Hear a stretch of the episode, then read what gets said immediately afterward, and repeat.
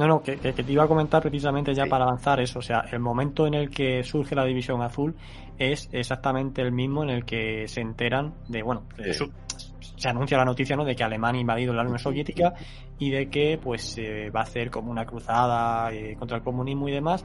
Y eso es lo que al final, pues, va a causar esa emoción, ese ánimo entre los españoles que, pues bueno, eh, acaban de salir de una guerra civil y que de alguna forma pues eh, han sufrido no las consecuencias de la misma, de esa lucha ideológica y demás, y que muchos consideran responsable a la Unión Soviética de la guerra civil en, en España, ¿no? Y lo que pueden transmitir los veteranos, que no sé si esto es más o menos lo que te han comentado, es que tenían pues esas ganas de ya no de ayudar a los alemanes por el favor prestado en la guerra civil, sino de ellos mismos eh, vengarse de lo que ellos consideraban que había sido la causa de la guerra civil española, sea verdad o no. Yo te estoy hablando de lo que sentían y de lo que creían, ¿no?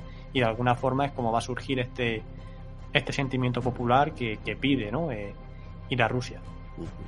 Mira, eh, tu pregunta plantea varios temas muy, muy importantes, muy interesantes además. Eh, el primer tema es el sentimiento popular.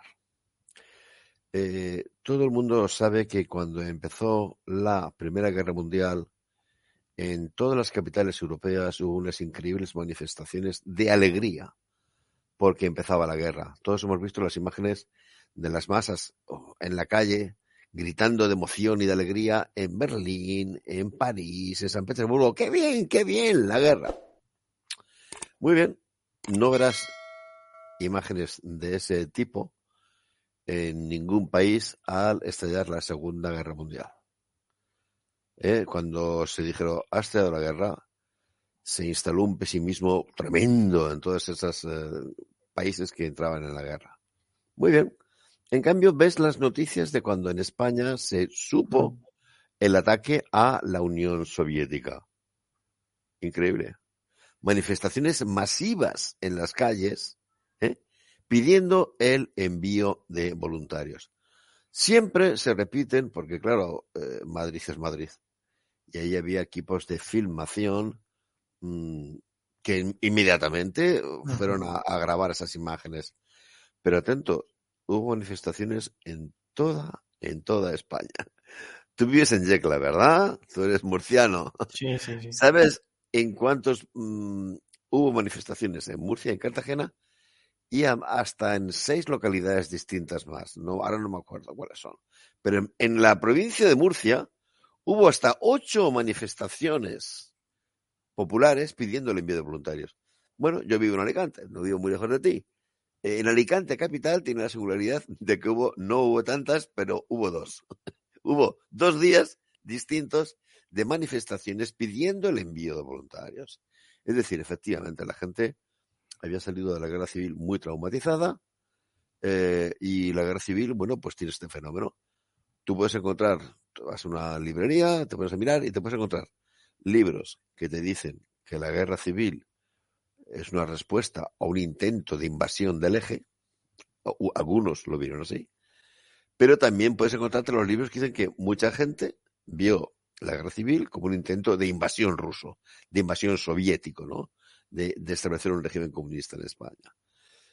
Dirás, hombre, sí, todo es gente de la ultraderecha. No, mira, vamos a ser sinceros y honestos porque este es un programa de historia. Eh, todo el mundo sabe que al acabar la guerra civil, eh, la fase final, ¿verdad? Uh -huh. Hay una sublevación dentro del Frente Popular, dirigida por el coronel Casado, en la cual socialistas, anarquistas y republicanos se alzan contra el gobierno del Frente Popular, diciendo que es un gobierno totalmente enfeudado a la Unión Soviética. Es decir, muchísimos españoles de derechas, digamos que todos, pero también de izquierdas, creen que en España el poder está dirigido por Rusia. ¿Eso es cierto? Bueno, pues yo diré, no.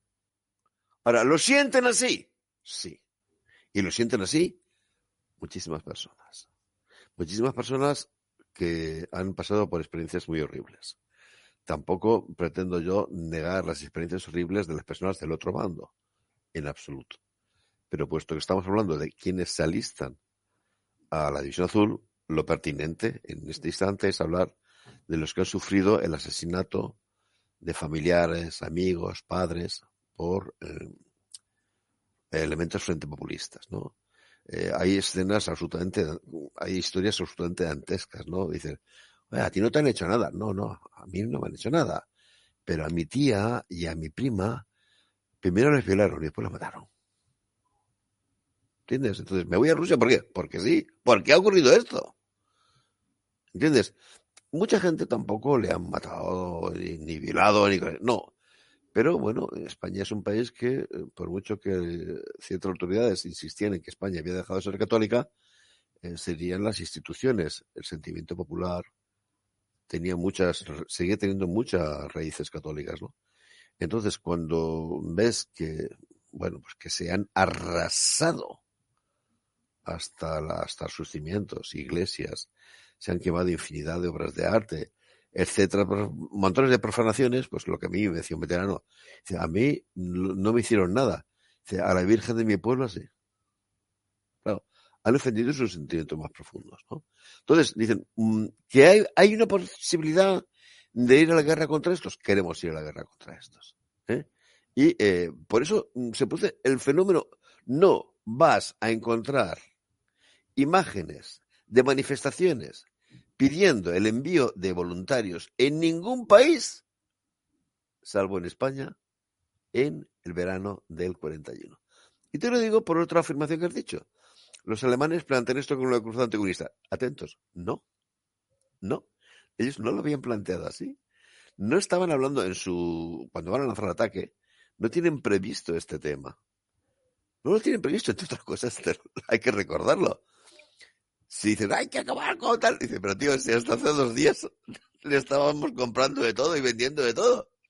Éramos colegas, como así decirlo, ¿no? Eh, no, no son capaces, no, no conciben ese cambio. ¿Qué es lo que ocurre? Pues mira que las noticias eh, entonces no corrían con tanta rapidez como ahora, pero sí con la suficiente rapidez como, como para que cuando en España se pide el envío de voluntarios en las calles, eh, se pide también a continuación en otros muchos países. ¿eh? Y surge la idea de crear una unidad de voluntarios franceses, holandeses, noruegos, tal, tal, tal.